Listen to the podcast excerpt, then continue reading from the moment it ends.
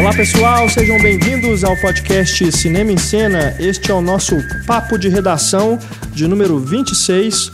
Papo de redação, o programa em que falamos sobre os filmes em cartaz nos cinemas, recém-lançados ou alguns que já estão aí há mais tempo passando nas telas e também filmes disponíveis em home video. É o programa dos lançamentos.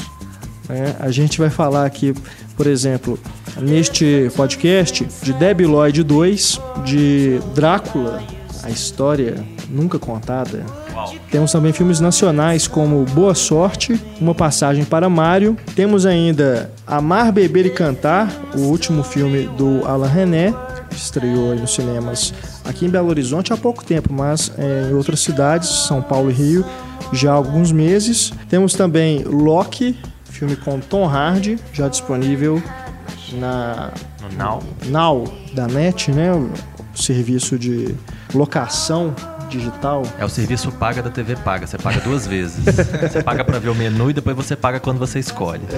E na sessão spoiler, que é onde a gente fala sobre um filme eleito aqui pela nossa equipe para falarmos com mais detalhes, incluindo eh, revelações, enfim, tudo que acontece na trama. Nessa sessão spoiler temos Jogos Vorazes, A Esperança, parte 1, para fechar nosso podcast Papo de Redação 26.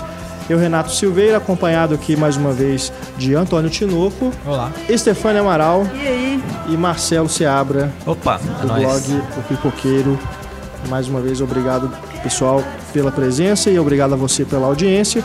Anote aí o nosso e-mail para você que quiser entrar em contato conosco para enviar algum recado, dúvida, sugestão, elogios. Por favor, escreva para cinema, arroba cinemaencena.com.br.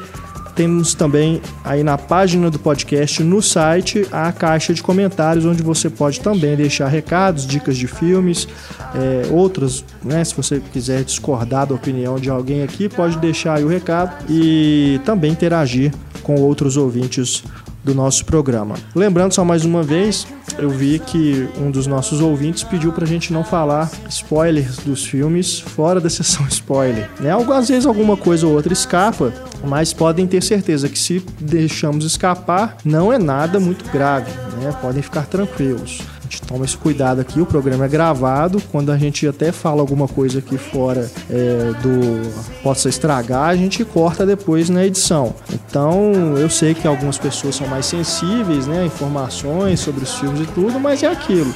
Se você quer ler uma crítica de um filme antes de vê-lo, você tem que estar aberto a essa possibilidade. A mesma coisa aqui. Né? Apesar de ser um bate-papo, uma coisa mais descontraída, não é uma crítica, né? Crítica mesmo, assim como né, formal e tudo, mas a gente está dando nossa opinião aqui, a gente fala sobre os filmes, então é como se você estivesse ouvindo a conversa de alguém no ônibus, né, ou na mesa do lado aí no boteco, enfim, né, alguma coisa você pode acabar escutando, mas fiquem tranquilos que o que a gente deixar passar aqui fora da sessão spoiler não é nada assim muito grave, tá bom? Mesmo porque não necessariamente todos na mesa viram todos os filmes. Exatamente. Então, às vezes, um comenta um filme que Com o outro certeza. não viu, o outro fica até com vontade de vai lá e ver. Então, não é nada que estrague a experiência. É. Imagina o Eduardo, né, que edita o nosso programa. É, ele não pode ver mais nada. Até a porque- sessão spoiler ele, ele, ele escuta antes de ver o filme, né?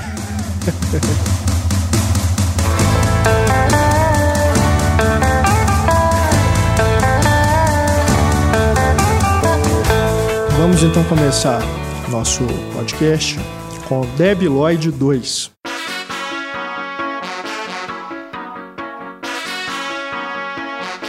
Continuação que chega aí às telas 20 anos depois do primeiro, que Faz foi, a gente se sentir velho, né?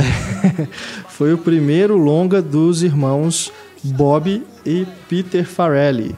Eles que são conhecidos também por filmes como Quem Vai Ficar com Mary, é, O Amor é Cego. Kingpin, os loucos reis do boliche. Esse até é menos conhecido, né? É, esse é mais do início também, menos foi conhecido. feito depois do Debbie Lloyd, mas ele é, é pouco conhecido aqui no Brasil. É, Tem o, aquele Hall Pass. Passe Passe- Livre. Passe Livre, é. Então eles agora voltam com o Debbie Lloyd 2, que veio. é, já tem aquela prequel. É, quando eles se Inclusive também se chama Debbie Lloyd 2, né?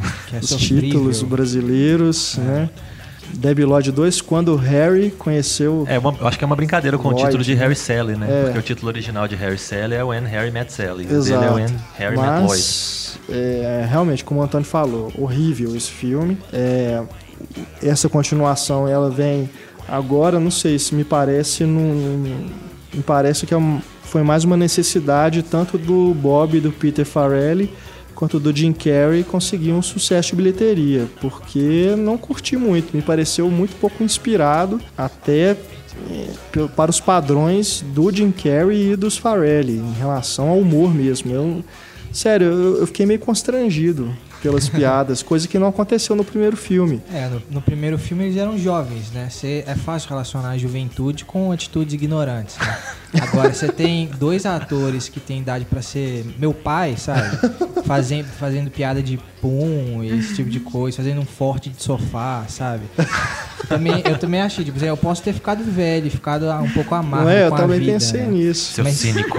Mas eu gosto do filme de 94, eu acho É, uma ué. ótima comédia, sabe? Só que esse aqui realmente não deu pra. Não É, funcionou. aquilo. Eu, eu, eu vi o filme original na estreia, na época eu tinha 14 anos, e revi várias vezes depois, anos mais tarde, continuei gostando. Tá, você vai falar, ah, é memória afetiva, né? Você lembra daquela época que você riu, você gostou e tudo. Pode ser, mas não sei.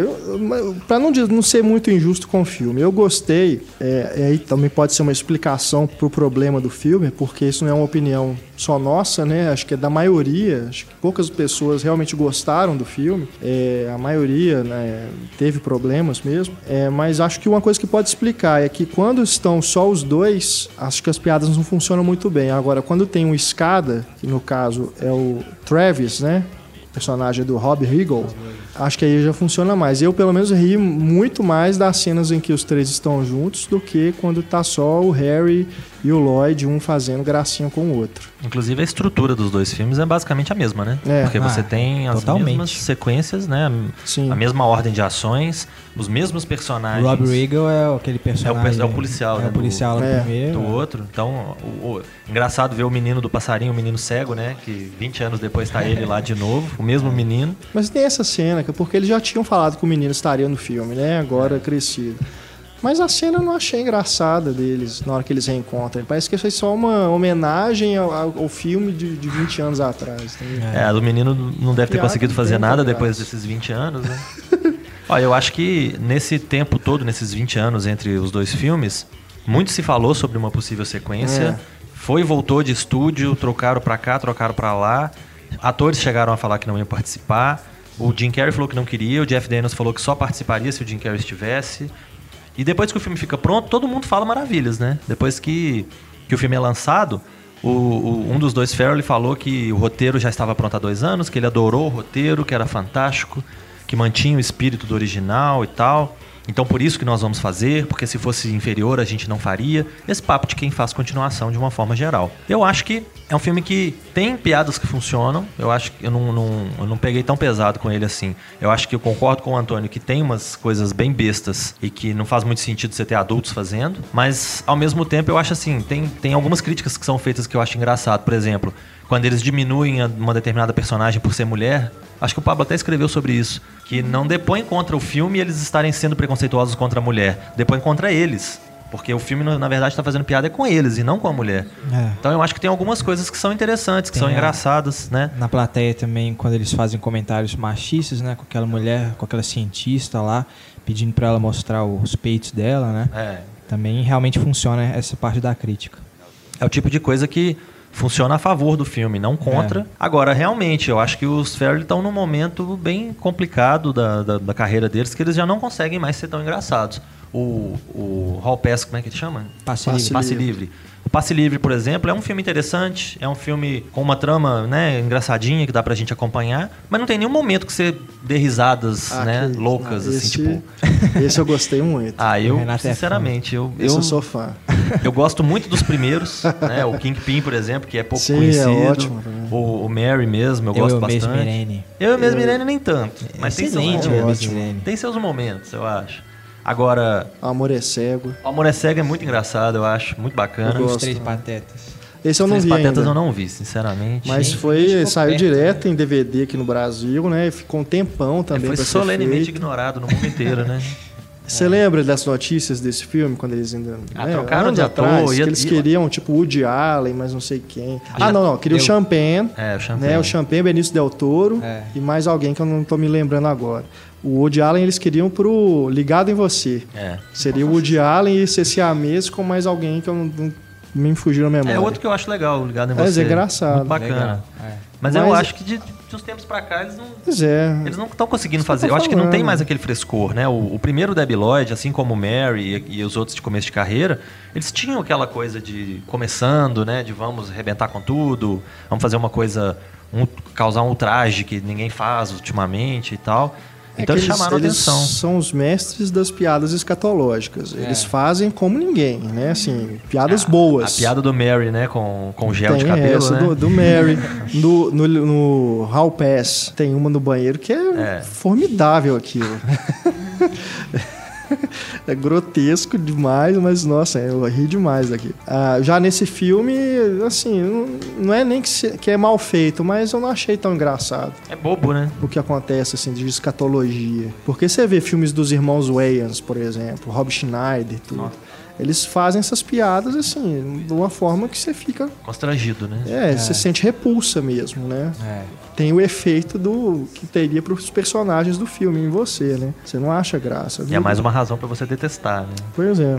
Agora, os Farelli, né, precisando aí, acho que de um, de um sucesso mais certo de bilheteria, que foi esse filme, né? Acho que deu uma bilheteria Foi, é, muito ficou boa. em primeiro um bom tempo. Acho que até a estreia dos Jogos Vorazes ele tava em primeiro. É, o Jim Carrey é a mesma coisa. Ah, o Jim Carrey fez o Kick-Ass 2, que depois ele renegou, porque É. ele falou questão de violência e tudo mais. Então ele tava penando, né? Já tinha um tempinho. E aí você pega o Jeff Daniels, que não precisa. Porque desde lá do Debbie Lloyd, esses 20 anos, ele tem continuado no mesmo nível. Ele É. nunca foi nenhum astro. Inclusive, ele sempre tem- pega papéis interessantes, Tem Newsroom. coadjuvantes, mas são papéis bons. Né? E filmes interessantes também. E tá, tá em Então- destaque na série de televisão. Bem Exato. cotada, né? O The Também. Newsroom tá sendo muito elogiado, tá na terceira e temporada final, inclusive. É. Ele é o que menos precisava. É irônico isso, né? É, ele entrou porque. Ah, todo mundo tá indo, né? Rever É. os velhos amigos, quem sabe, né? Agora, outra coisa que me irritou é a menina. Eu Ah. curti a menina. No começo eu até tava achando engraçado, mas depois, bacana. assim, Depois não dá, né?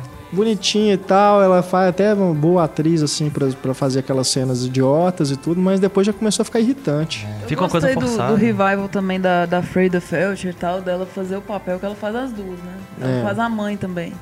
ah, só de costas. Isso eu achei legal no filme, assim.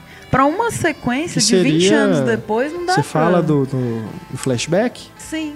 As cenas flashback- do flashback é a filha que faz a, a Felda. Felcher, que não aparece no É. primeiro filme. Eu até eu revi o filme esse fim de semana e ele é bem melhor do que eu lembrava. Ele é maravilhoso, o de 94, maravilhoso. E ela não aparece, ela é só mencionada no Entendi. primeiro filme. E aí ela faz a- o que seria o imaginário dela, como ela era na época, né? Que seria a Jennifer Lawrence, né? Que É, faria o flashback. Teria sido, mas. Teria sido. Aí É, acabou, mas acabou que não deu atriz. certo. Eles não conseguiram. Porque diz que a Jennifer Lawrence é super fã do filme e tal.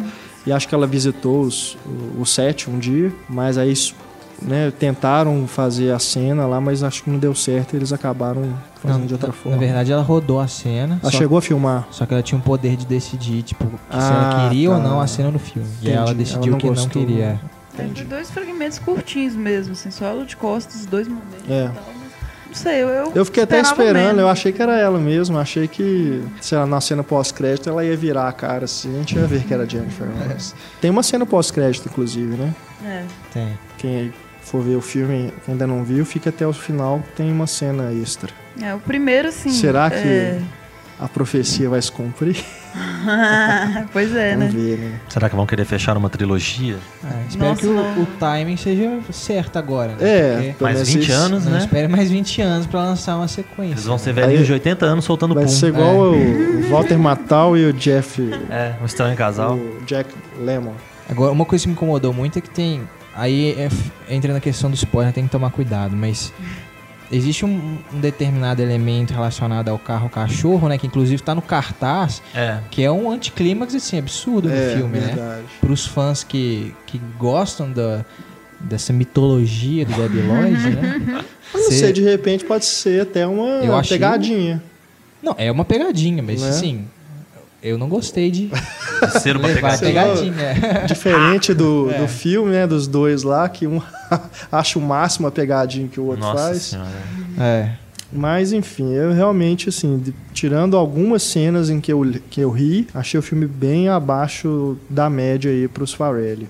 É, eles só precisaram criar uma desculpa esfarrapada pra justificar os últimos 20 anos É. e recriar o mesmo filme, né? Com piadas Que eu relativamente acho até uma novas. boa desculpa, aquela piada inicial. Mas o problema é que ela já tava no trailer. Então você já, É. Já, você já viu os primeiros minutos do E filme. o Jim Carrey, a primeira vez que ele aparece, assim, é- eu achei fenomenal.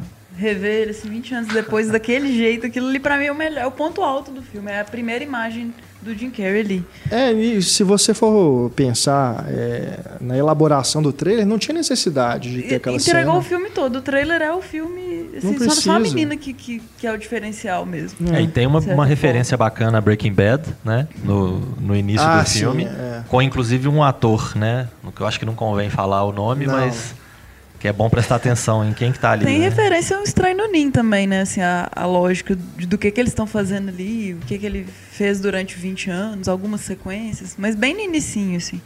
Sério? Não, Não agora- É, eu- eu percebi. saquei. não. Agora você foi longe agora. Não é só uma referenciazinha. Tipo, Só porque tava no manicômio. não, e, o- e o que ele faz também, né? No Hall Pass, Aham. ali tem uma referência ao Estranho que é genial. Mas eu não posso falar, veja um filme. Mas o Jim Carrey se divertiu, assim, muito nesse papel. Achei que ele foi muito bem. E tal. Por uma, gente, 20 não, anos é, depois, acho que assim, pro, é, eles recuperaram os personagens da E mesma tem forma várias, 20 anos é, O atrás. spray que ele, que ele coloca errado. Tem várias coisas que eles ainda fazem igual. É. São essas homenagens do filme. E a gente ainda ri, né? Impressionante. Pois é. Aí eu achei bom pra revisitar o primeiro, ter feito isso. É, mas no fator originalidade perde Não, muito. perde, cara. com certeza. Aí eu fiquei boba também que no primeiro teve uma música do Nick Cave, que é meu ídolo, assim. Então eu já conheci quando eu era criança, não sabia, né? Teve, tocou Head Right Hand na cena da, que ele é roubado por uma velhinha na cadeira de rodas. As músicas, inclusive, são, né, nada memoráveis, assim, mas são, entram nos momentos bacanas, né? Então elas Sim. complementam alguma coisa. ali. São músicas bacanas. A, a piada com a Kathleen Turner também, pra mim, é uma piada requentada do Friends, porque, né, já- essa coisa de falar que ela parece homem e coisa e tal, É. não é nenhuma novidade. Uhum. Então é é meio besteira também. Eu achei interessante ver a cara dos dois, né? Não, não fizeram nenhum esforço assim para esconder o envelhecimento deles, né? Quando pega o Jim Carrey de perto, por exemplo, a cara dele tá bem marcada. Então você vê que realmente é aquele mesmo paspalho do, do outro filme, mas ele passou o tempo, né? Ele continua velho e continua com a idade mental de uma criança. Mas no primeiro até que me surpreendeu, porque eles são. Tem algumas coisas que eles fazem que são muito sagazes, assim, e eles dão umas sortes demais, assim, que eles não são tão idiotas Ah, igual a gente os julga. deuses do cinema para esses personagens imbecis, como o Inspetor Clouseau, né?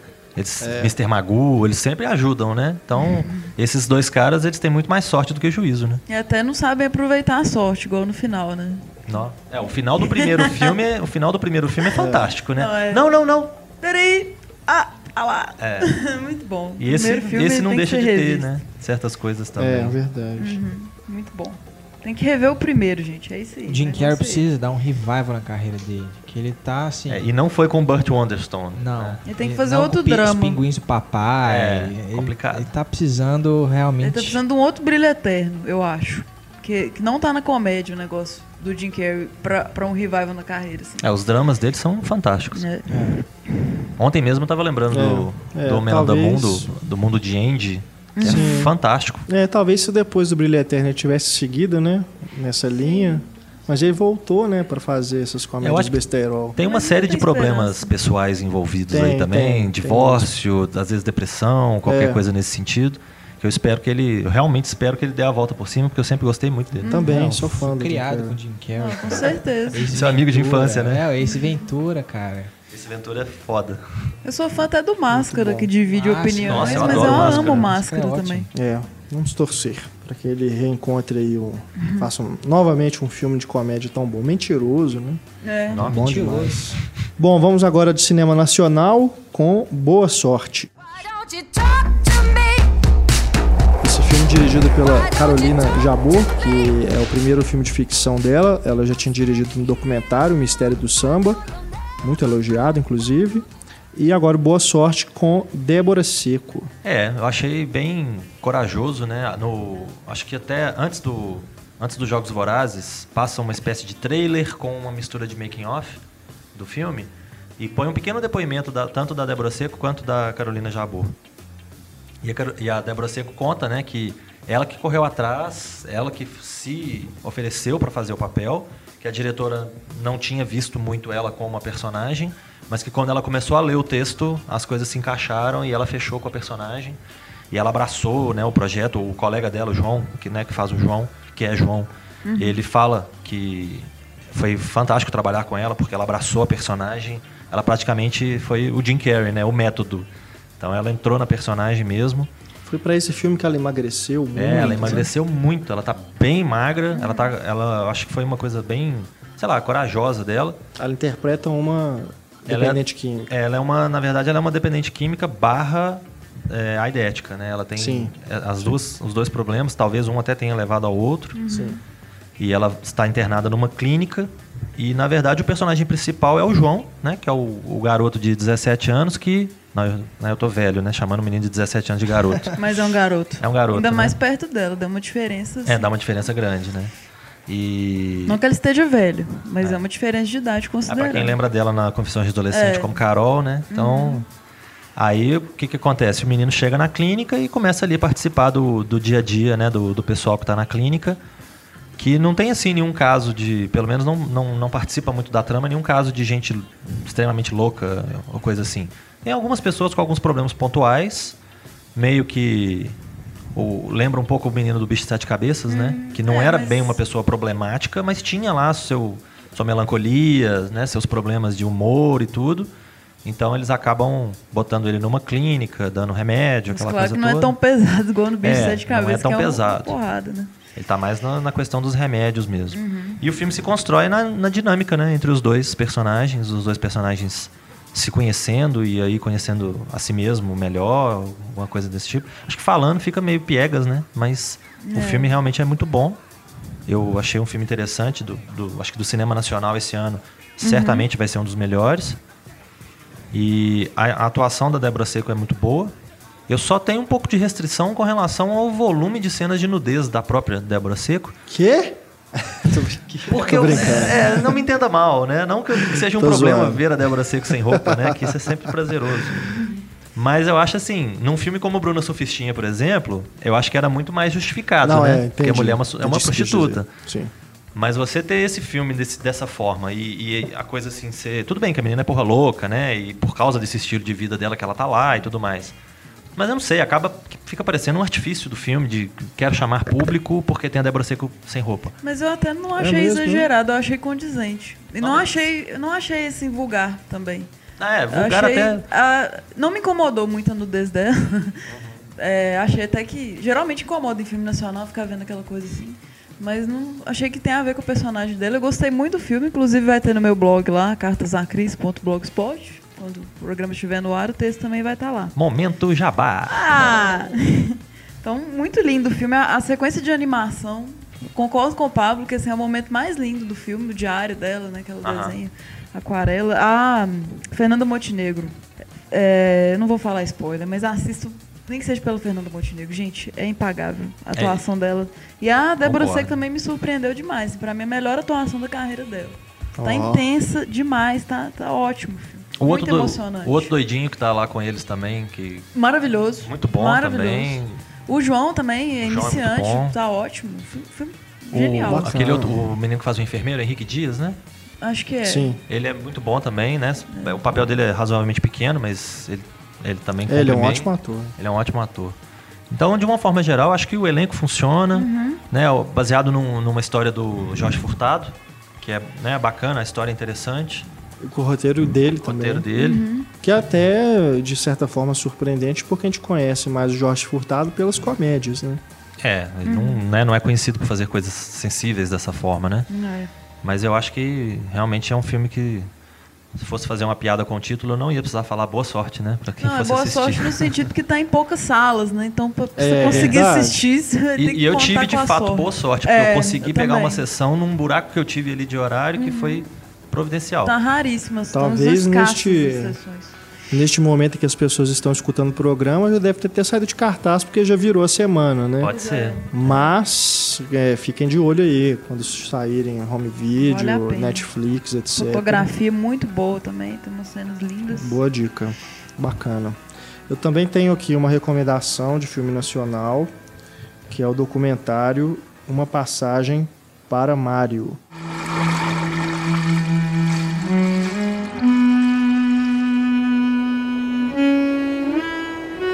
O Pablo já escreveu sobre esse filme, gostou muito também. É, mais uma vez, acho que esse tá até pior do que o Boa Sorte para você encontrar no cinema. Mas se estiver passando aí na sua cidade, é, veja, vou. Eu sei que o Antônio não assistiu, mas ele assistiu ao outro filme e gostou. O outro filme com o qual vou comparar uma passagem para Mário, que é Helena, Ó, que também é um filme diário, é, em que o diretor coloca o ponto de vista pessoal, né, sobre a história de alguém muito querido que faleceu. No caso do Helena, é a irmã da diretora. Aqui no caso de uma passagem para Mário, é um grande amigo do diretor, o Eric Lawrence. Vamos lá. né? O meu problema com Helena e também, de certa forma, com esse filme, Uma Passagem para Mário. Sei, assim, como é uma coisa muito pessoal do diretor, né, o ponto de vista dele sobre aquela história, é um filme talvez seja mais do que sobre a história daquelas pessoas, se- seja sobre o sentimento do diretor em relação àquela história, eu sinto uma dificuldade muito grande de me conectar com o que ele está querendo transmitir. não, e Helena também? Também. Meu Deus. Eu não sei, é claro, você pode se identificar por ter uma história parecida, próxima de você e tudo, mas não sei, cara, me dá a impressão assim de você estar vendo o filme, querendo conhecer aquela pessoa, mas você acaba o filme e você fala, e daí? Eu não cheguei a conhecer de, de fato aquela pessoa. Eu tive contato com, que, com os sentimentos né, do, do, do diretor em relação a ela, mas não sei, esses filmes não conseguem me transmitir a mesma emoção. O caso do Uma Passagem para Mário eu ainda gostei é, mais porque acho que não é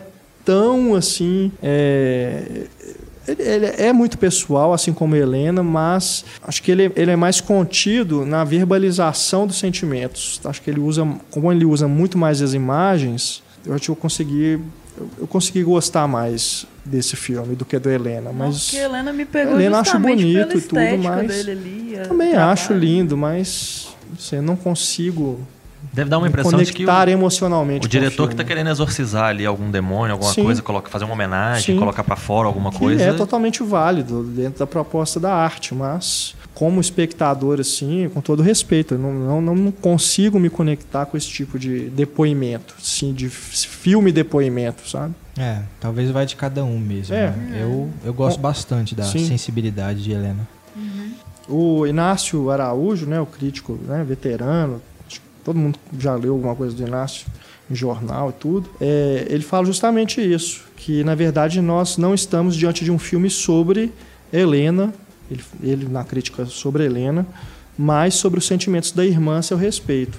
Então, é, sabe, é, o- é o que eu tenho assim de, de restrição a esse tipo de coisa. Mas o que eu acho bem bacana numa passagem para Mário é, é, não, não vou falar spoiler também porque, mas só vou repetir o que as pessoas estão dizendo, que a sequência final realmente é maravilhosa e mostra um, um- revela, acho que algo do diretor que também é, de certa forma está presente na Petra Costa, que é a diretora da Helena, que é um amor incondicional pelas imagens, né? por usar as imagens como forma de homenagear essas pessoas. E o, a- o que o Eric Lawrence faz realmente é algo comovente mesmo. E como que ele vai construindo isso ao longo de todo o filme. E sem falar que ele vai, ele faz uma, uma viagem até o deserto do Atacama, né? que dispensa é, você ser um bom diretor, não. Se bota a câmera lá, você já tem um grande, uma grande imagem, né?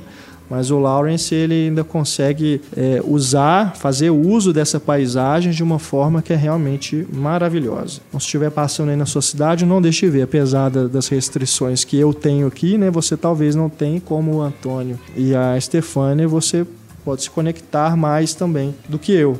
E vejam Helena também. Longe de mim não recomendar o Helena. Eu só realmente não, não achei isso tudo, mas é um bom filme, claro. Visualmente é realmente muito bonito. E no Cinema em Cena já tem o trailer do novo filme dela. né? Isso. Parece ser muito interessante também. Olmo e a Gaivota? É, Acredito exato. que é assim o título. Produzido pelo Lars von Trier. Poxa. É, pela empresa do Lavon Trier. Pela empresa do. Lars von Trier. Agora vamos pular aí, do- vamos mudar, né? Da água para o vinho ou da água para o sangue. É. E eu vou Drácula. deixar você à vontade, Marcelo Seabra, para falar de Drácula, Nossa. a história nunca contada. Que aparentemente inicia a franquia absurda da, uni da Exatamente. Universal, né? Dos Nos monstros. O universo né? de monstros, universo né? unificado dos monstros. Olha, eu confesso que não queria chegar nem perto disso. Quando, o- quando o filme estreou, eu achei que devia ser uma besteira, como várias outras. Drácula, por algum motivo, eu já vi até livros sobre o fascínio que os vampiros exercem né, sobre as pessoas, porque Drácula é um dos personagens mais levados para o cinema, para ficção, Verdade. usados de várias formas. Né? A gente tem vampiro para todo lado. Alguns muito bons, né? Tem Fome de Viver, tem o Amantes, Amantes Eternos, Eternos. agora, né? Crepúsculo. Não, cal- calma, né, Antônio? Calma. Tô falando de coisas Antônio boas falou, primeiro. hein? Calma. Tem o Drácula do, do Coppola, que é definitivo, né? Que é um filmaço, com atuações fantásticas e tudo mais. E aí chega, né, esse, esse Drácula, a história nunca contada, que pra mim podia ser mais um Drácula 3000, Drácula 2000, né? Essas várias adaptações do personagem que existem. Só que uma coisa só que começou a me chamar a atenção, né? Como a gente, né, geralmente trabalha com cinema, fala de cinema e tudo mais, é um filme que estava chamando muita atenção nas bilheterias, estava levando um público enorme para as bilheterias. E assim como eu fiz com Crepúsculo, né, mesmo sabendo que já se tratava de uma porqueira, eu acabei indo ver também o Drácula para ver por que será que tá levando tanta gente, né? Seria só o fascínio por um vampiro ou o que, que mais, né? E eu acho que basicamente é isso mesmo. É só o fascínio pelo vampiro. Pelo seu vampiro. É, o personagem é um vampiro, as pessoas têm a, a esperança de que vai ser bom, mas chega lá, por que, que é a história não contada? Porque ela acabou de ser inventada, basicamente. Não é uma história que existisse. Os personagens do Bram Stoker, na verdade, o personagem do Bram Stoker, ele simplesmente é utilizado de uma forma irresponsável qualquer. Não se tem mais nada do Bram Stoker, então no- eles colocam um roteirista fulano e fulano, baseado no- na história de Bram Stoker. Baseado como? Aonde? Só porque é um vampiro? Só porque é um vampiro, só porque tem aquele nome. Se fosse. Se tirassem o nome Transilvânia e botassem outro nome no cara ao invés de Vlad, tava resolvido o problema. Mas aí eles resolvem, então, cuspir em tudo que o Bram Stoker escreveu e tudo que se sabe historicamente do príncipe, né, da, da Romênia, sei lá, que era o, o Vlad Tepes, né, que era o Vlad Empalador, cospe em tudo isso e resolve contar uma outra história completamente diferente. Coloca o Dominic Cooper como um vilão almofadinha que nunca é ameaçador em momento algum, né? Que é muito bem cuidado fisicamente, tem uma barbinha toda certinha, um cabelinho todo né, estiloso e tal. E você tem o tempo todo aquela, aquela briguinha entre eles e em momento algum você sente que vai acontecer realmente alguma coisa que vai causar algum problema ou qualquer coisa assim. Quando você percebe, o filme acabou. Basicamente é uma uma besteira. Parece, né? Apesar de eu gostar muito de história em quadrinho e de adaptações para o cinema de história em quadrinho, parece uma adaptação ruim de uma história em quadrinho ruim. É que isso. que se propõe a contar um um- um- uma história de um personagem. Pelo trailer parece que ele é um super-herói mesmo, né? Tem uns poderes lá com morcego. Ah, o próprio cartaz do usa. filme. O Meu cartaz do filme do mostra ele no alto de um penhasco com a capa voando e a capa vira morcegos. Os morcegos saem voando. É. Eu vi inclusive um, um, um pôster um pôster de fã para um possível filme do Batman que fizeram exatamente a mesma coisa. Fizeram o Batman no alto e a capa dele virando morcegos. Então, o mim, Drácula é do bem? isso aqui é o pior. Solta purpurina também, igual o Edward? É que nem a Malévola, né? Eles pegam um personagem que é mau e vão tentar dar uma origem boazinha pra ele, justificando a maldade, né? E para levar o público no cinema a se identificar e coisa É. e tal, precisa que ele seja um herói. Pelo amor de Deus. Então, Mas aquela isso que é engraçado, porque o, o Drácula, ele sempre foi fascinante, é, justamente por isso, porque se você sabe que ele é perigoso, que ele é um vilão, mas ele tem uma elegância, né? Que faz você gostar Igual dele. Hannibal. É, exatamente. É, o caso do Drácula, ele tem sempre ser o um amor herói. dele pela mina, né? Que é o amor de séculos Aham. dele. E que é, o, é o, o lado dele que a gente pode usar para tentar se conectar a ele. Porque ele é uma criatura que ama, apesar de todos os pesares. E nesse filme, ele é o pobre príncipe de um povo que não tem exército. e sofre com os ataques do exército vizinho. Então ele tem que. Ele né? anda de dia também pra ficar melhor? Não, até que não. Isso aí não tem, não. Aquele filme do, do Frankenstein com Aaron Eckhart, é- entra nessa linha também ou não? É muito pior. Eu É, acho que o é uma Frankenstein bomba, é né? muito pior. Eu acho que uma coisa é Porque você o Frankenstein, na verdade, é no futuro, né? Tipo, É, eles pegam, é como se eles tivessem pegado o personagem do Frankenstein, levado ele pro futuro É. e imaginado ele daqui a não sei quantos anos. O Drácula não, eles realmente criam uma nova origem pra ele do sovaco. Eles tiram assim, vamos chutar tudo pra cima. E aí cria uma nova origem, cria uma nova história Nossa e vira aquela bobeira, né? Então, Que realmente não, para quem aí gosta de vampiro, né, se por um acaso nunca chegou a ver o Drácula do Bram Stoker do, do Coppola, vai fundo, porque continua sendo de longe, né? Tem a Sombra do Vampiro, né? Tem vários Verdade. filmes bacanas. Entrevista com Entrevista com o Vampiro. Vampiro também é muito bom. E geralmente tem gente que faz cara feia, porque tem Tom Cruise e Brad Pitt, mas é um Nossa ótimo Senhora, filme, né? Muito bom. Eu gosto bastante.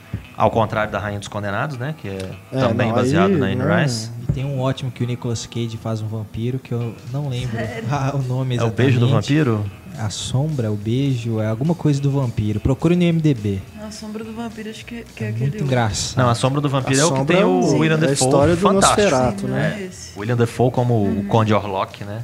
Fantástico. E Shrek. O próprio Nosferato, né?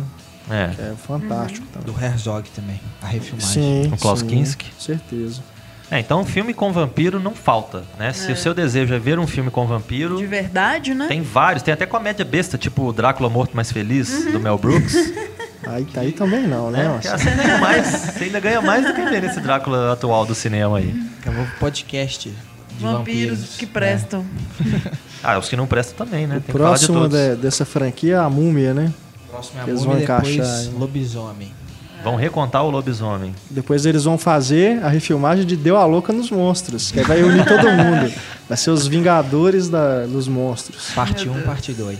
Deu a Louca nos Monstros é muito bom, né, cara? É muito bom. Clássico da minha infância. Muito bom. Então tá, Drácula. É, Drácula é isso aí, a história nunca contada e de preferência nunca assistida. Agora História que vamos, deveria não ser contada. vamos mudar de novo. Agora do cinema, que é o Alain René, que morreu este ano, aos 91 anos, e deixou aí este último filme, Amar, Beber e Cantar.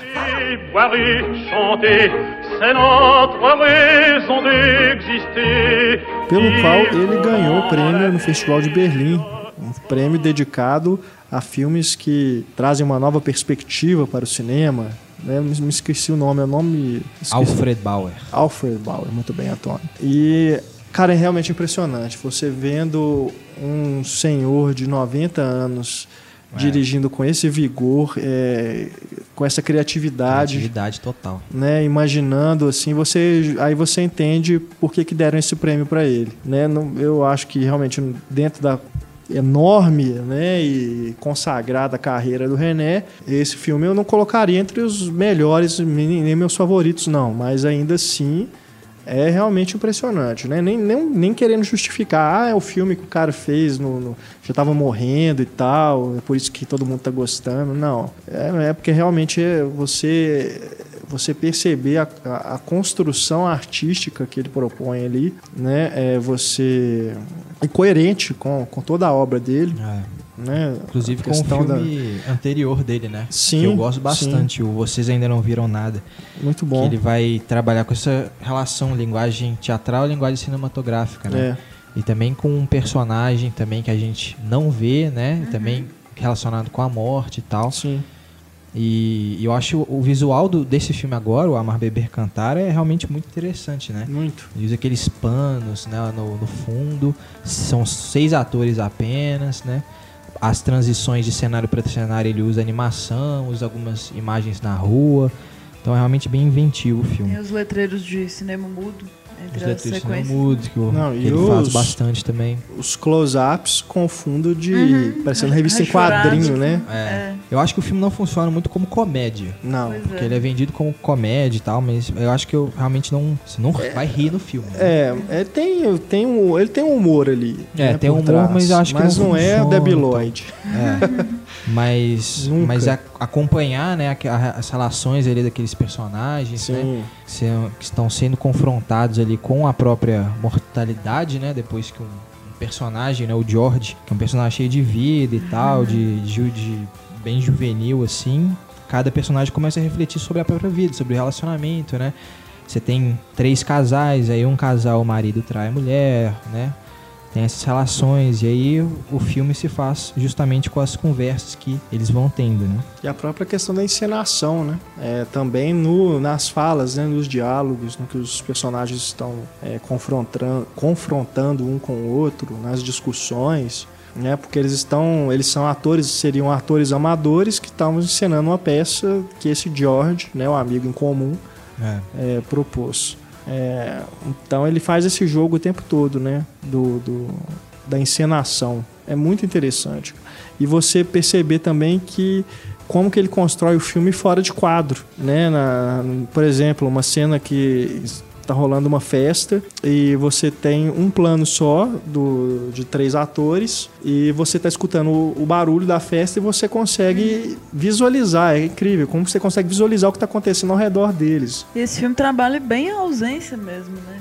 Tipo, eles estão falando da pessoa, a pessoa não tá ali. Eles estão É. na festa, não tá ali. Então você tem que imaginar e aí viver essa ausência. É. O George tá em todos os diálogos, praticamente. Sim, ele é o principal, mas não. E ele fica fora de quadro, né? né? É. isso que é interessante. Tem uns diálogos legais demais também. Tem é uma hora que a moça comenta: os mais cheios de vida partem primeiro e tanta gente chata vive pra sempre. Tem uns pontos altos assim. Ela, ela compara. Mas flerte sério e grito silencioso não são oxímoros? Então tem umas coisas bacanas. Eu concordo com tudo que vocês falaram, mas assim, assistam com bastante vontade, porque o filme tende a ser um pouquinho chato. O filme, no, no geral, assim, é, considerando esses elementos isolados, sim, fundamental assistir. Muito inovador. Mas o ritmo dele eu achei bem.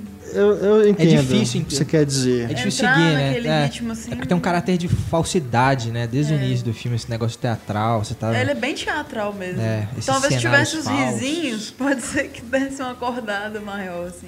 Mas eu acho que isso também tem a ver com. A, a gente não tá acostumado a ver um filme assim. É, ele é. bem fora do padrão é. mesmo. Quando, não só em relação a esse filme, mas qualquer outro filme assim que tem uma proposta mais experimental, é, que, que difere mesmo do que a gente tem o costume de encarar como filme, né, como cinema, você sente um, um estranhamento que acho que talvez passe pelo tédio, mas não sei se exatamente é um problema, que o filme é, é chato, entendeu? Talvez seja esse estranhamento. Depois, prime- primeiro, se você tem, se abre para esse tipo de proposta, você já ganha para você ir até o final, né? E depois, se você voltar a ele, você vai descobrir mais coisas, Sim, com certeza. né? Então, acho que a obra do René toda passa por isso, né? Desde lá do Hiroshima, Hiroshima Passado em Marimbá. né? É, você sempre vai ter esse tipo, acho que você vai enfrentar esse tipo de problema. É pra provocar isso mesmo. É, né? com um recente que a gente fez o podcast, o É isso Tarkovsky que eu lembrei agora. né? Você de cara assim, você sinta uma resistência, mas Mas vale você pena. tem que se entregar, né? É, acho que esses são os verdadeiros artistas. né? Então tá aí, esse, como eu disse no começo do programa, chegou aqui em Belo Horizonte é, recentemente, mas já estreou é, fora daqui, em São Paulo, Rio, acho que outras capitais também. De qualquer forma, daqui a pouquinho já deve estar aí, se já não estiver disponível em home video. Amar, Beber e Cantar. Um que já está disponível em home video, que não passou pelos cinemas do Brasil em lugar nenhum, é Loki.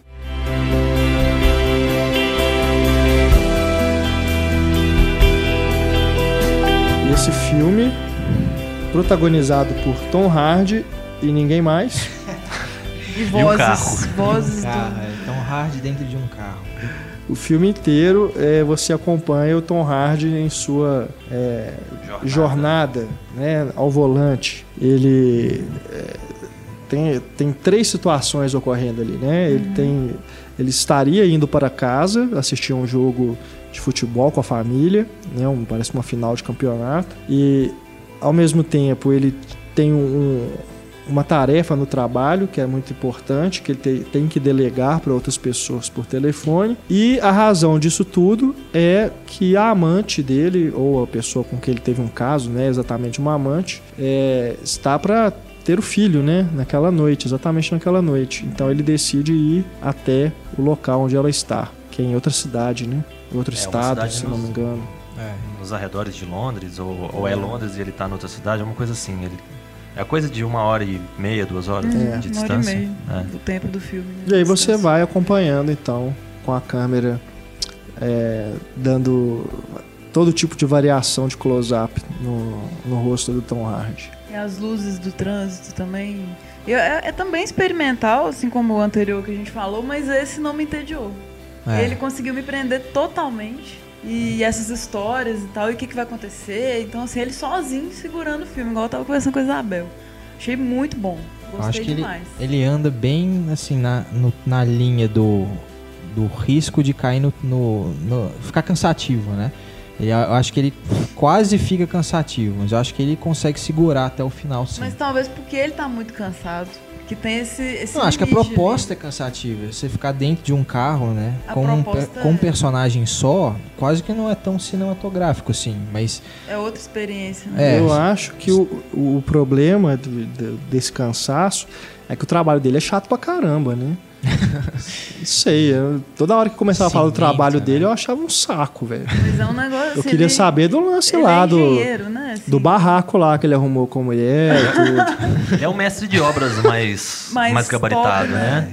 Eu, eu acho que é interessante, até essa. Obviamente eu não entendo absolutamente nada do trabalho dele, né? Da questão de obra e do que, que ele está construindo ali e tudo. Eu acho que até nisso o diretor é hábil, né? O diretor e roteirista Steven Knight é, é hábil, porque ele consegue passar alguma coisa do, do que, que é a atividade do cara, sem ser muito didático. Você acaba ficando por dentro ali do Você, negócio. você acaba sabendo o que está acontecendo, você torce para que, que aquele problema seja resolvido, você torce para que consiga encontrar aquelas pessoas que ele está mandando encontrar, que consiga aquele material, que a mistura fique boa. E você acaba que, pô, eu não sei nada de mistura de cimento, né? Obviamente eu não sei nada sobre isso.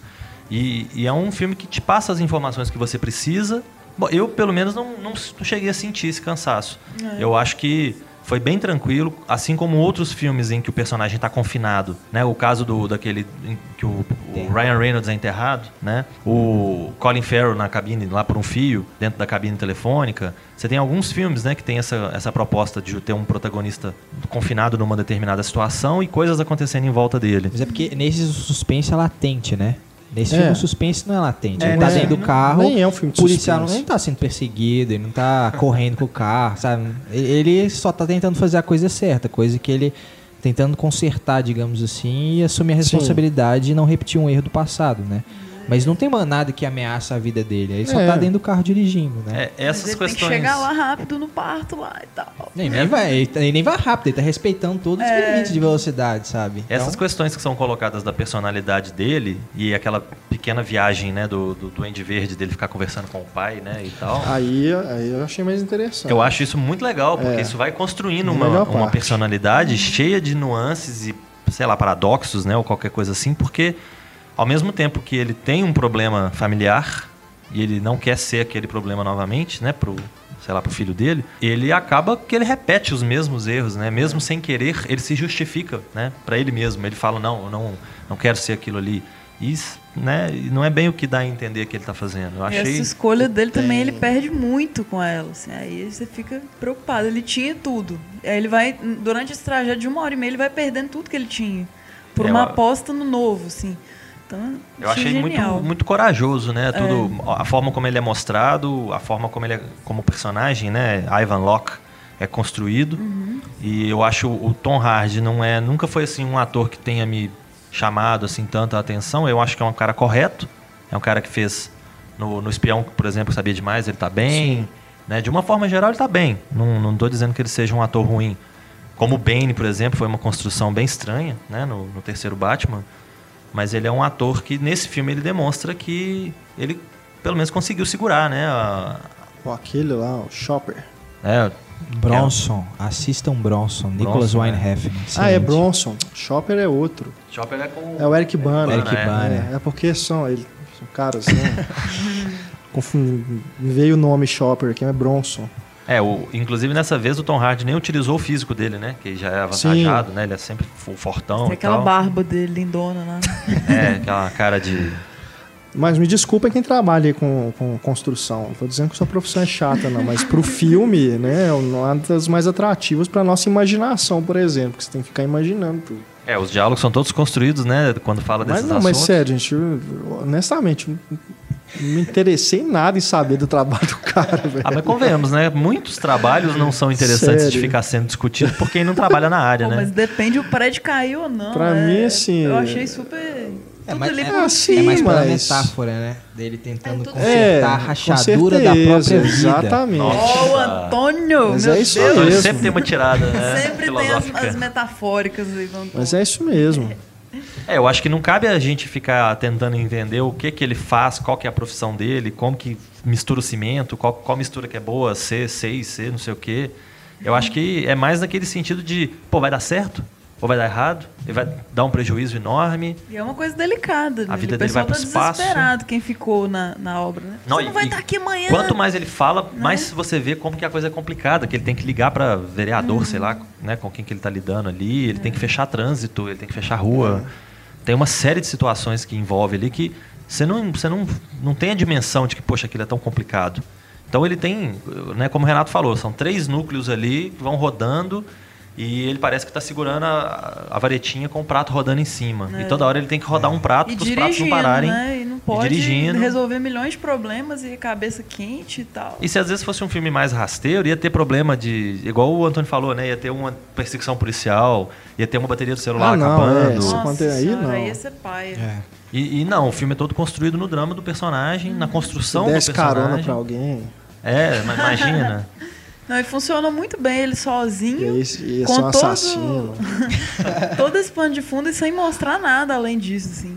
Ele só ali no carro, assim, pra mim foi o que fez funcionar mesmo, assim. É, eu acho muito bem. Duas, dois filmes que me lembrou. O Colateral, pelo as luzes, né? Aquela fotografia no escuro, assim. É, até pelas tentativas A que ele faz de urbana. criar um visual mais interessante, né? Com flares e tudo. E Taxi Driver, que tem uma hora que ele vai falar com o pai dele, ele vira pro retrovisor e fala uma frase do Taxi Driver, né? Daquela cena clássica do espelho.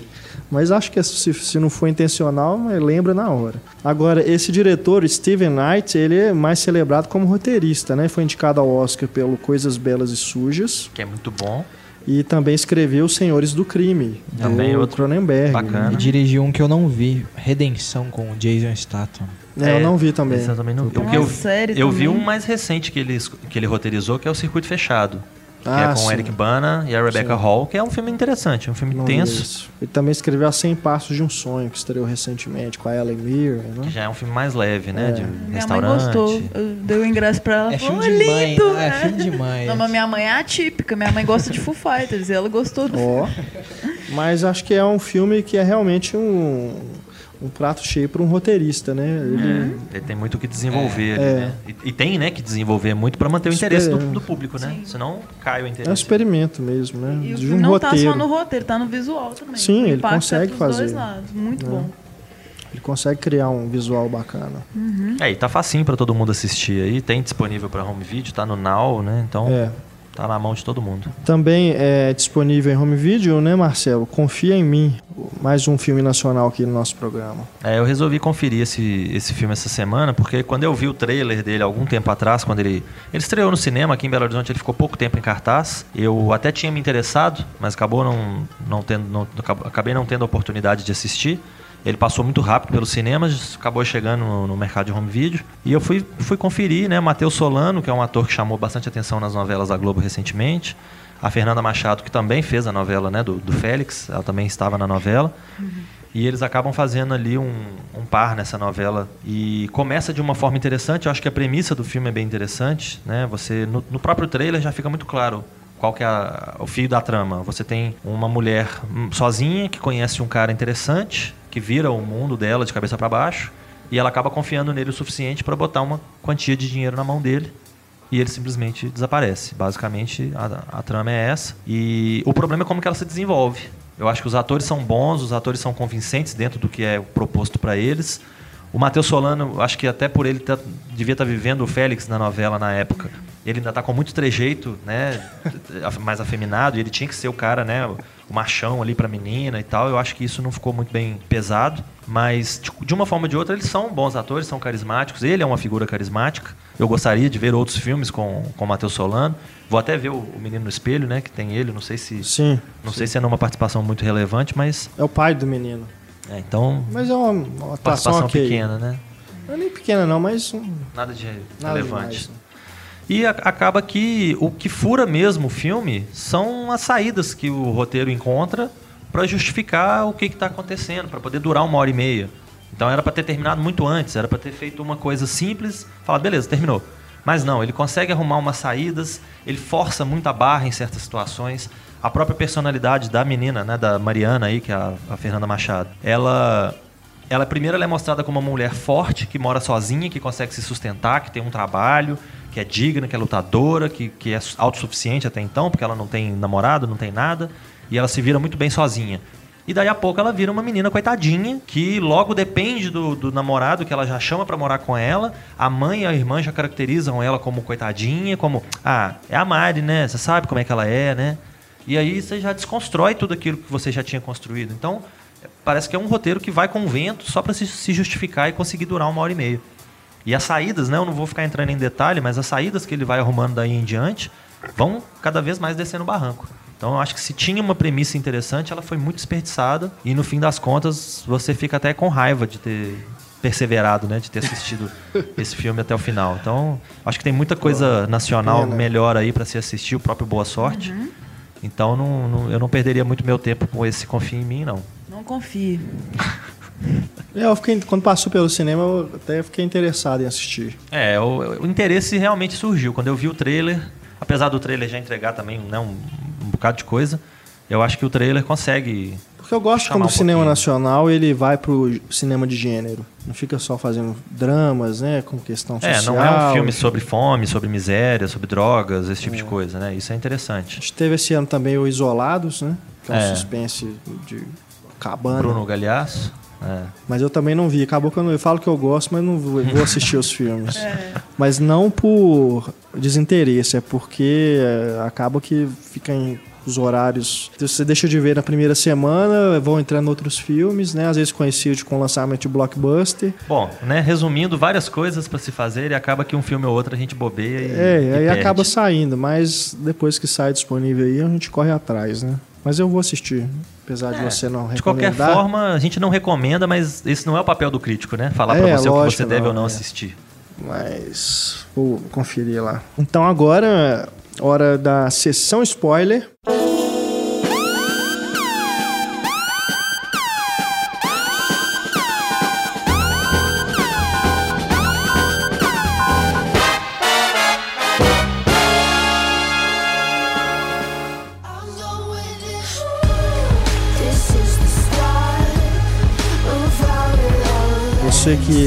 ainda não assistiu a Jogos Vorazes A Esperança, parte 1, dê um pause, vá ao cinema e depois volte aqui para escutar nossos comentários com spoilers deste terceiro filme da franquia eh, baseada nos livros de Suzanne Collins. Collins. Que é produtora executiva, né? Que eu sempre confundo filmes. os nomes dessas autoras, né? Tem a 50 Tons de Cinza, Divergente, Instrumentos Mortais, né? Ah, bobear até J.K. Rowling entra nessa J.K. Rowling, é.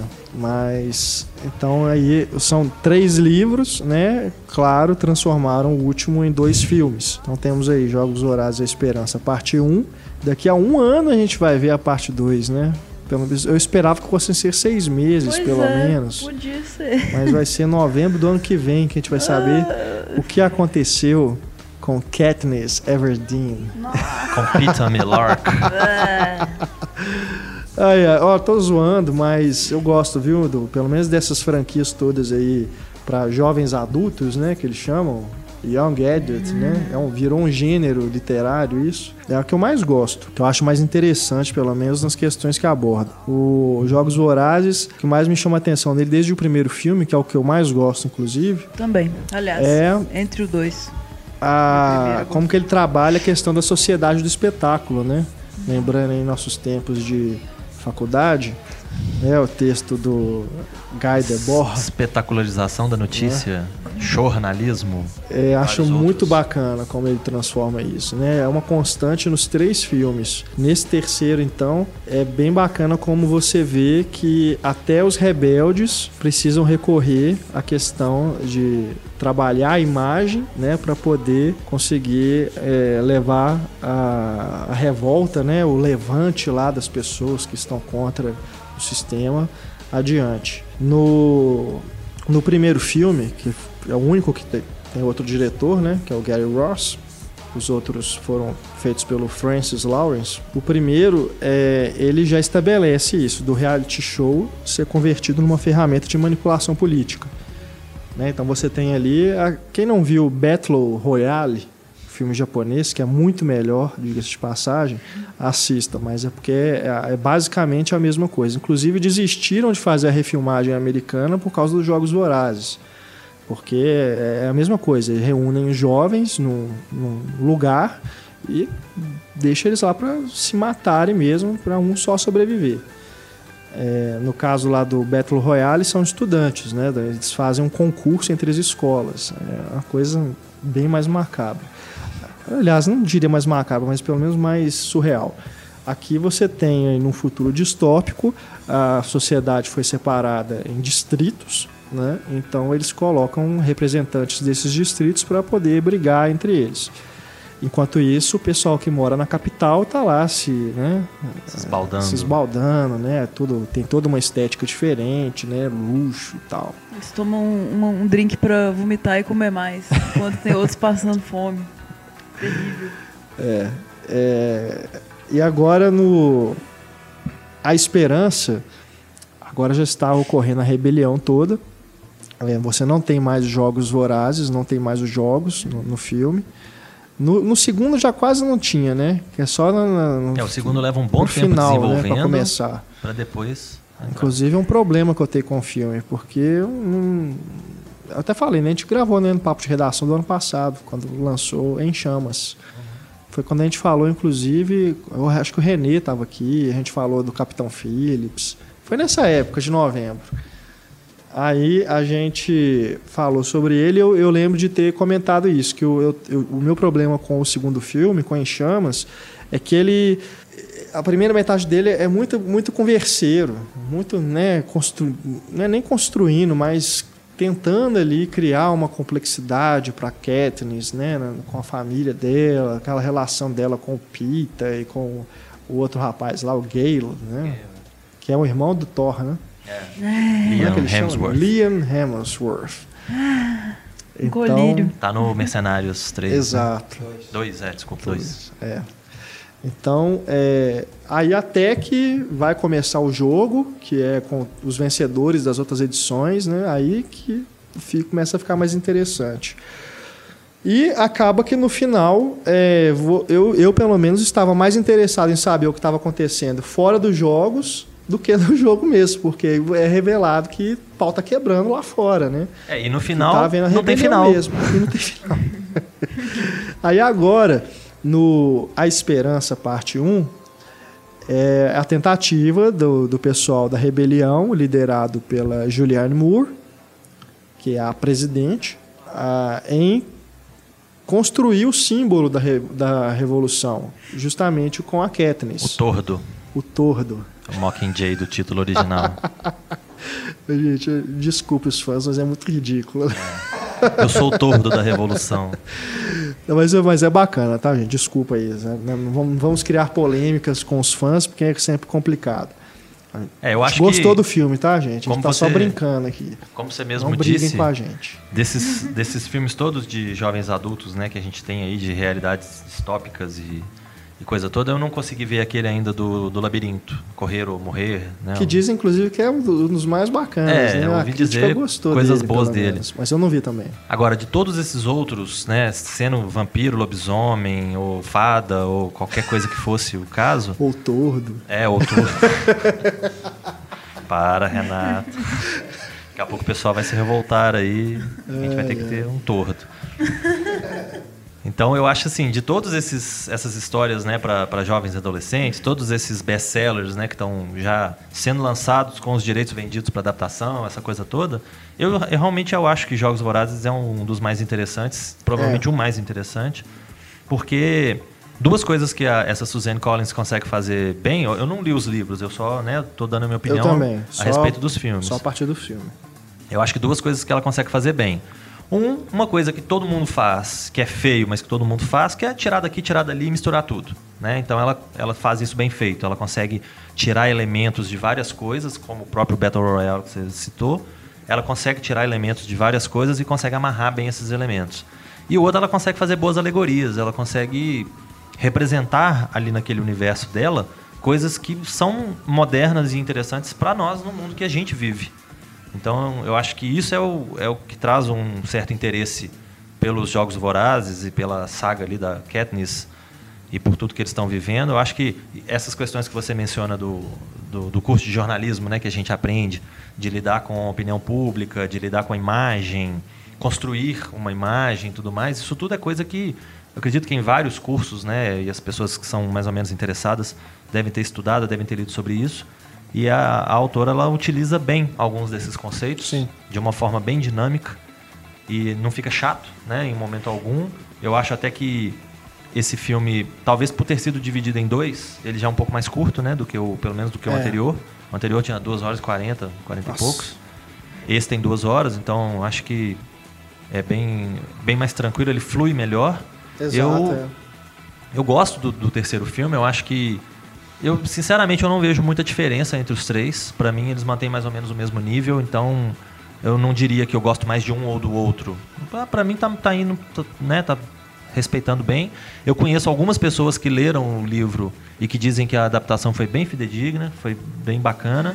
Apesar de que é a opinião de algumas pessoas também que não tinha necessidade de ter sido dividida em dois, que daria pra fazer um filme só e concluir a história. Mas não sei se, né, se eu vou acreditar na proposta de que dava pra desenvolver melhor em dois filmes ou se eu vou ser mais cínico de pensar que era por causa de dinheiro. Mas de qualquer forma, eu acho que não foi, não foi um prejuízo, né? Não foi, por exemplo, os excessos do Peter Jackson de esticar Ah, é, uma não. história enorme, fazer três filmes. Você tem um conto e faz três filmes de três horas para contar aquele conto, né? Não acho que, chegou a ser um exagero.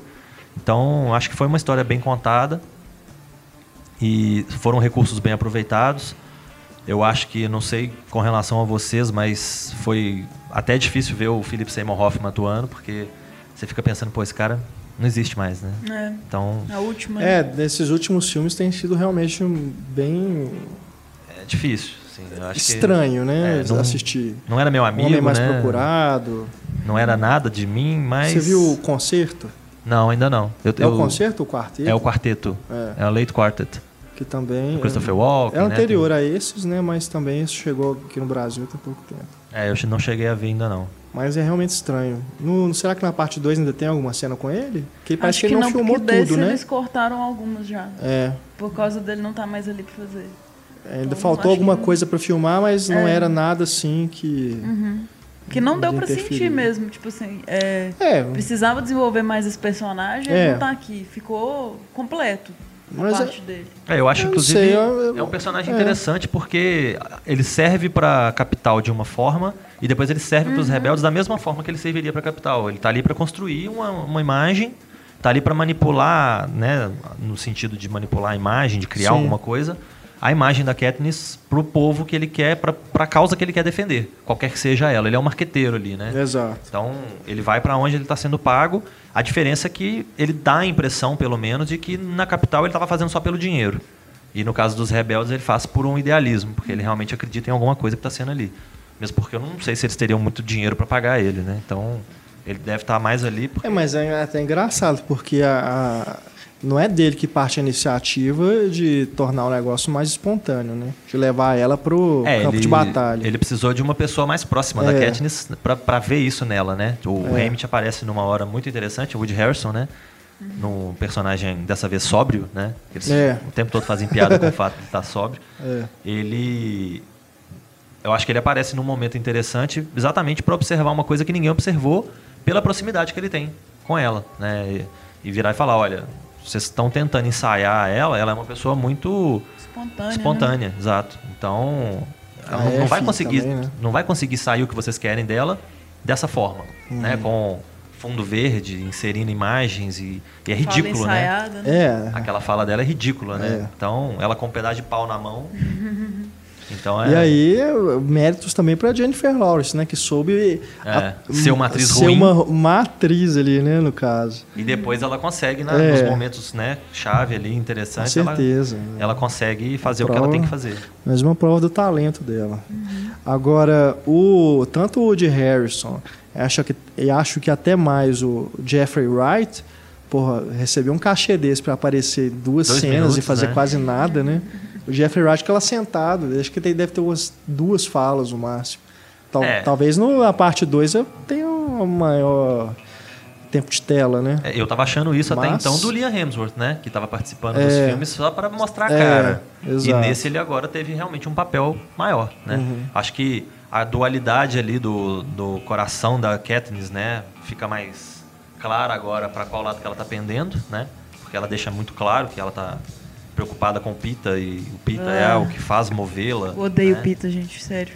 Não tem química nenhuma ali. Não- O É, Gale não não, tem- Gale é Deus. Não agora tem o Pita- química com o Pita. Também acho que não, é. O Gale é gatão. O agora O menino é. O menino é, ele parece ser forçado, né? O Josh Hut- Hutcherson. E era, um- era um ator que eu até tava gostando, assim, da trajetória dele até os Jogos Vorazes. Agora, Eu nem não entendo sei se a é porque ele tá só preso nisso, né? Ela tem uma obsessão com ele que Mas- acho que não- nem ficou claro nesses três. Assim. Não ficou, é, me soa fake, assim, a... Ela no início até fingiu e de repente ama. É, né? Era pra ser É, fingido, pra ela passou a ser verdadeiro e pra gente continua fingido, É, basicamente. É estranho. Eu acho que o, o que eles fazem é, no, no- no filme, em relação ao, ao Pita, né, a forma como ele é, ele é mostrado e o que que isso representa para Katniss, eu acho muito bacana, é, porque você tem quase que uma inversão do jogo aí. O pessoal da capital começa a apelar para o lado humano da Katniss, né, através da tortura que é justamente o que acontece nos sistemas de ditadura. Né? Você vai torturar pessoas queridas, fazer você ver aquelas pessoas sendo torturadas para você poder Fazer o que eles fazer querem. o que né? eles querem. Né? No caso aqui, eles estão desconstruindo uma imagem. Né? Eles são especialistas em construir imagens através dos jogos vorazes. E aqui eles estão desconstruindo a imagem da Katniss, dessa pessoa forte, né? guerreira e tudo, justamente mexendo com o emocional dela. Com aqueles vídeos do Pita lá falando e tudo, e ela tá percebendo que ele tá cada vez mais magro, né? Ela começa a notar que Batido. tem alguma coisa errada ali, apesar de todo mundo estar achando que ele é um traidor. É, Né? Dá um E sinal ali- importante ali pro. É, e no final que ele fala, né? Ele acaba falando assim, não, tome cuidado, né, eles vão atacar vocês e tudo. E aí que tem ali, acho que a grande cena de ação, né? Na hora que eles vão lá fazer o resgate do Pita. É, e tudo isso premeditado, né? É. Até ele ter falado isso, É, tudo exato. ensaiado, premeditado. Mas eu acho que assim, por ser com o Pita, eu acho que soa meio fake mesmo, porque a gente, eu, eu também não senti nenhuma conexão assim tão forte entre os dois, não. Até assim. Se fosse com o outro, eu acho que Era só, ter, é. era só ter sequestrado a irmã dela a desde irmã o início. dela, que essa irmã dela não faz nada. É, a irmã dela só chega, só, serve- serve pra é. salvar o gato. Falta uma conexão. Eu achei bom ela salvar o gato. Mas falta uma. achei fundamental. Clichê, né? Não, não tem que salvar. clichê O gato aqui. é importante. Não, eu tava achando que aquela porta ia Voltar fechar pra no o bichinho. Porque ela passa, a irmã passa com o gato, ela passa. Aí, É. Na hora que o. Gale vai passar, eu falei, pronto, fechou. Eu achei É. também pai o tempo ser muito certinho ali. É, isso Tipo, foi. muito É, bem impossível, clichê né? dos clichês, né? Inverossímil. Mas uh, o que era pra ser um triângulo crepúsculo entre os três, acaba que tem esse, esse É, favorecimento. é verdade. Que é pra, me incomoda por isso. Pende muito pro lado errado, também. né? É, tipo, porque senão ela ia ser uma personagem muito. Muito plana, assim, muito. Sou a, a guerreira boazinha. Ela tem que ter esse conflito. Qual, qual dos dois que eu gosto? E tal. E ela também acho que ela tem um desrespeito muito grande, assim, pelos animais. Isso é uma coisa que eu não gosto, né? Ela que ela caça por prazer, sabe? Ela Mas tem que ter esse depois- lado mas sádico, depois esse muda. lado- Mas não nesse, né? Não, É, nesse ela, ela não já consegue. Ela começa- foi caçar. Aí O bichinho é. não teve medo, que graça que tem.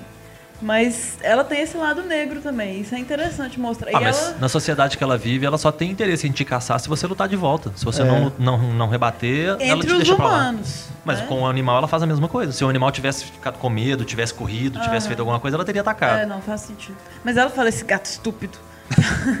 Tem, mas mesmo assim. Mas ela salva o gato. Ela traz o gato Pra de irmã, volta. Por causa da irmã. Sim, mas é um gato estúpido que ela ainda tem algum que tipo ela de afeição por ele. Consideração, né? Mas eu gostei mais do terceiro filme, por esses aspectos metalinguísticos também. Ele está produzindo os filmes de propaganda, a direção e tal. É, muito isso é bom. legal. É, é o final é maravilhoso. final clímax total, assim. E, e gosto do primeiro, bastante também. O segundo. Mas os três, eu, eu vi os três direto. Confesso que não tinha visto até então. Fiz uma maratona, assim, Jogos Vorazes. E, e tem um todo bem legal entre os três, assim. Eles, eles se completam muito bem. Então O- vale a pena. Eu gosto mais do primeiro porque eu, eu acho que o lado humano nele é mais pulsante. Nossa, é, tem umas cenas lindas. Você tá ali no meio dos jogos, né? Então eles estão lutando pela sobrevivência. Acho que é mais. E ela tem uma integração com a natureza Tem mais muito emoção, forte assim, ali, né? ela se virando ali na selva e tudo. E aí eu gosto, Muito bom. inclusive, do- de como que o Gary Ross dirige, porque ele, ele usa a câmera na mão quase o filme inteiro. E fa- é totalmente coerente com o que tá colando ali. Né? Ele tá lá dentro, a gente não tá assistindo aos Jogos Vorazes, a gente tá dentro dos Jogos Vorazes. né? Então faz todo sentido a as cenas câmera, a também imagem são mais tremendo. silenciosas, a gente percebe mais do que um monte de diálogo desnecessário. Esse é mais espetáculo, né? Mas É. o Francis Lawrence é um bom diretor também. Uma- Teve uma coisa que eu tava pensando aqui agora que eu não entendi. Constantine, qual outro? Constantino, eu sou a lenda também. Eu sou a lenda. É, aí derrapou com É, a- eu não gosto de só a lenda, mas Constantino eu adoro. Ele derrapou pra mim total com água pra elefantes. que É um Água saco. pra É, elefantes. ninguém gosta daquele filme, não é possível. O, o Constantine, apesar de não ser um filme do Constantine, né? Se ele tivesse mudado é simplesmente o nome do personagem, é um filme bacana, um filme legal. E eu sou a lenda. Eu tinha uma expectativa maior. Eu acho que acabou virando um veículo do Will Smith, como tudo que o Will Smith faz. Sim, sem dúvida. Mas ainda assim é um filme bacana, baseado num clássico da ficção científica. O Antônio tá se contorcendo. ali. Horrível, sabe? Eu gosto de Sete Vidas com Will Smith só. É, eu acho que o Will- Smith tem uma tendência muito ruim a transformar o filme numa propaganda dele, como é o caso do Eu Sempre, Robô, né? que é um filme que É. eu gosto e que eu tinha muitas esperanças e que Apesar acaba do Will Smith. né? é, apesar não do Will do Smith. Hancock também. Aquelas cenas ridículas dele tomando banho e mostrando músculo, né? Só falta dar beijo no bíceps, né? Então, É. e Tem ridículo. do Shyamalan. Shyamalan. Shyamalan. Shyamalan. É. Depois Não, da mas não entra nessa não, que daqui a pouco o Renato começa a brigar com você aqui. Não, mas eu concordo que esse é mais veículo do Will Smith e do filho dele do, que, um, filme, do Shyamalan, Shyamalan, né? Mas ainda tem coisas interessantes. Uma coisa do, dos Jogos Vorazes desse novo que eu não entendi, que eu espero que vocês possam me ajudar. Quando eles explicam pra ela no começo o que, que aconteceu, que eles foram, né, tiveram, nós somos militares, tivemos que aprender a viver no submundo, esse tipo de coisa, que eles vão pra, qua- sei lá, 40 andares, sei lá quantos andares embaixo, em cima de onde eles estão é floresta. Eles não deveriam estar embaixo dos destroços da cidade deles, do distrito deles? Porque, pô, destruíram o nosso distrito todo e a gente aprendeu a viver no submundo. Nós estamos embaixo dos detritos, então, que sobraram E da tem guerra. floresta. E tem floresta. É. Quando eles vão pro lugar onde eles viviam, que ela vai pra casa dela, É. que ela pega o gato e tudo, eles pegam uma nave e Mas vão eu pra acho que não é longe. questão de segurança, não, porque eles estão ali num lugar meio que quase indestrutível. Gente, Tem mas de- se já destruíram a cidade inteira, se já arrebentaram tudo, já bombardearam tudo, melhor lugar pra gente ficar é embaixo disso aqui, ué. Eles não vão atacar aqui de novo nunca. Eles acham que eles já Construir destruíram tudo. do- É, destroço. Eles já destruíram tudo que tinha pra destruir aqui. Terra devastada. Eles não vão voltar aqui pra nada. Eles vão voltar aqui pra quê? Pra ver cimento caído, bloco? Era muito mais fácil estar embaixo ali do que ter ido caçar outro lugar debaixo de uma floresta bonitinha e tal. Acho que isso foi simplesmente para poder ter o, o recurso do "Ah, agora estamos livres por um minuto, vamos caçar na floresta.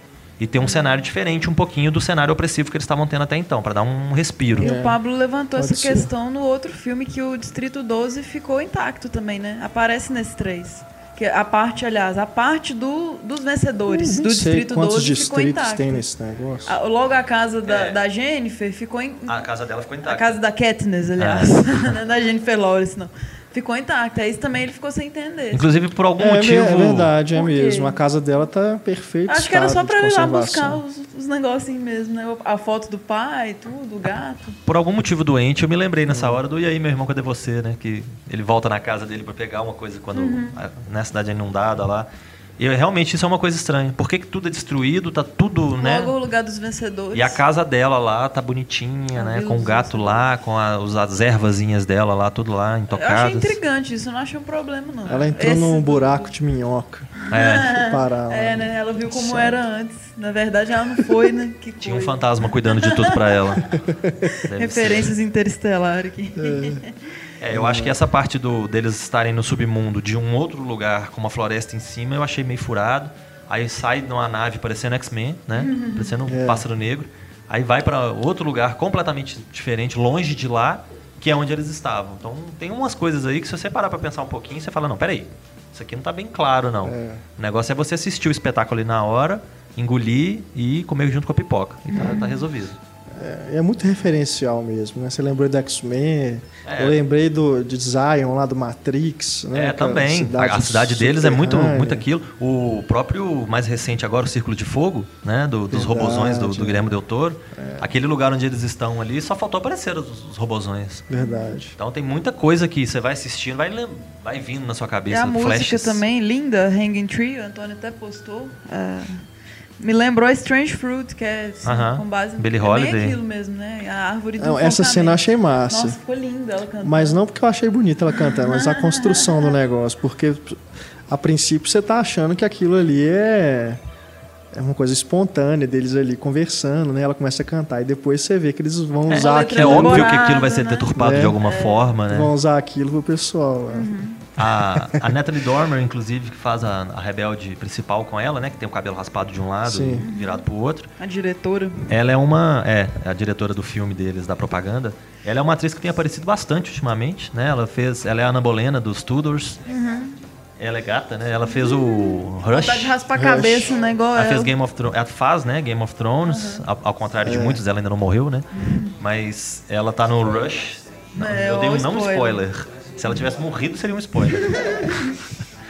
E eu acho que ela, ela tá ganhando, né, uma, uma atenção cada vez maior, que é bacana. Ela é uma, uma figura bacana. Eu acho que o elenco todo, de uma forma geral, né? Não tem ninguém que destoe nem nada. Eu não vou muito com a cara do Pita, né? Do Josh Ah, Hutcherson. dois.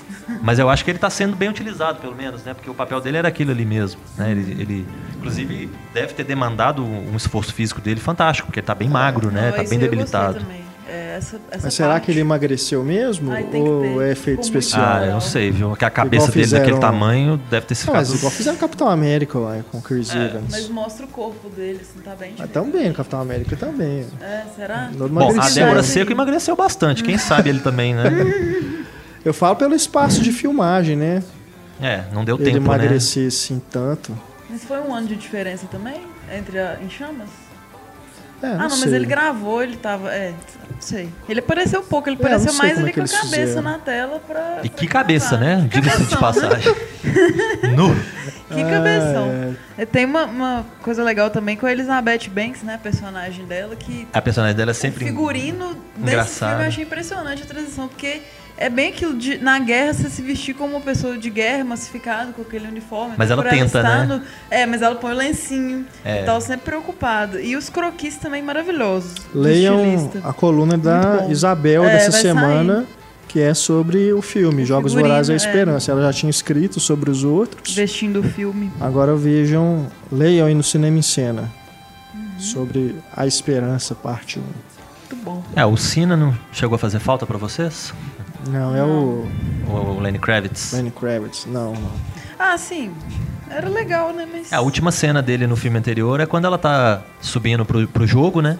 E que ele é levado ao- aos pontapés pelos guardas. É o Né? Lenny Kravitz mesmo, né? Eu sabia É. que eu tinha reconhecido. Eu vi muita gente falando assim, nossa, esse cara é parecido com o Lenny Kravitz? Quem é, quem é ele, Quem né? é, Irmão gêmeo do Lenny Kravitz. Aí na hora que o filme acaba, que aparecem as letras, ó, era ele, Mas né? eu achei bom ele não tá pra ter aquele caderno de croquis maravilhoso dele. É, ele deixa Mas- Uma um... ausência importante. Ele deixa uma, um- não, uma Memória, importância né? pra, É. pra É. Katniss.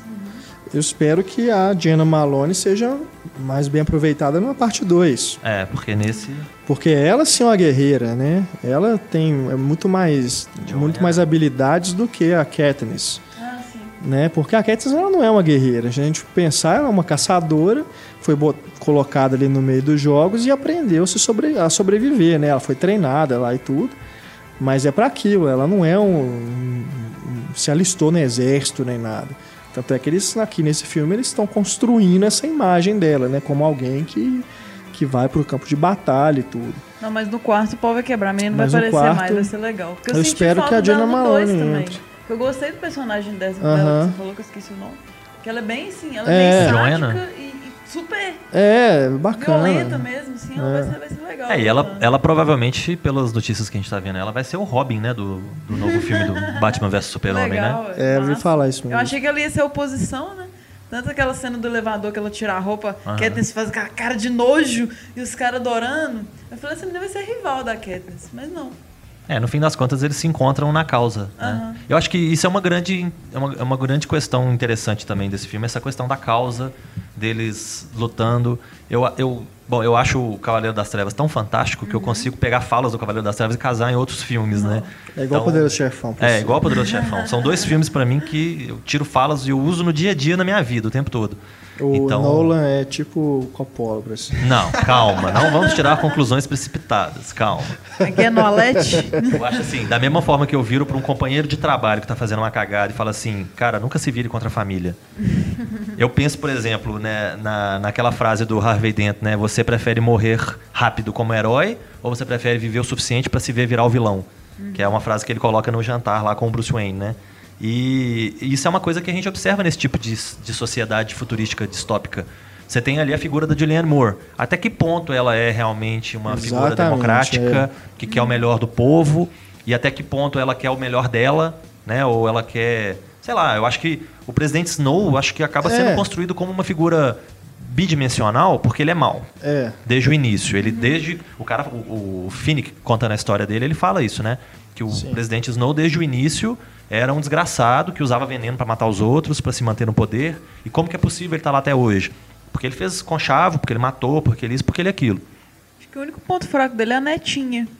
Que até fã da Katniss coloca trancinha em cima. É, na hora que ele Acho é fala que o tordo, o tordo tá proibido, a menina É, dá uma escondidinha. Mas né? isso, isso que você falou, eu concordo. Até porque, eu não sei, você vendo ali aquelas cenas da Julianne Moore, né, se dirigindo a- ao pessoal lá embaixo, E aquela cena de euforia, É. rouba, aquele trem. parece o surgimento de uma nova capital ali. É.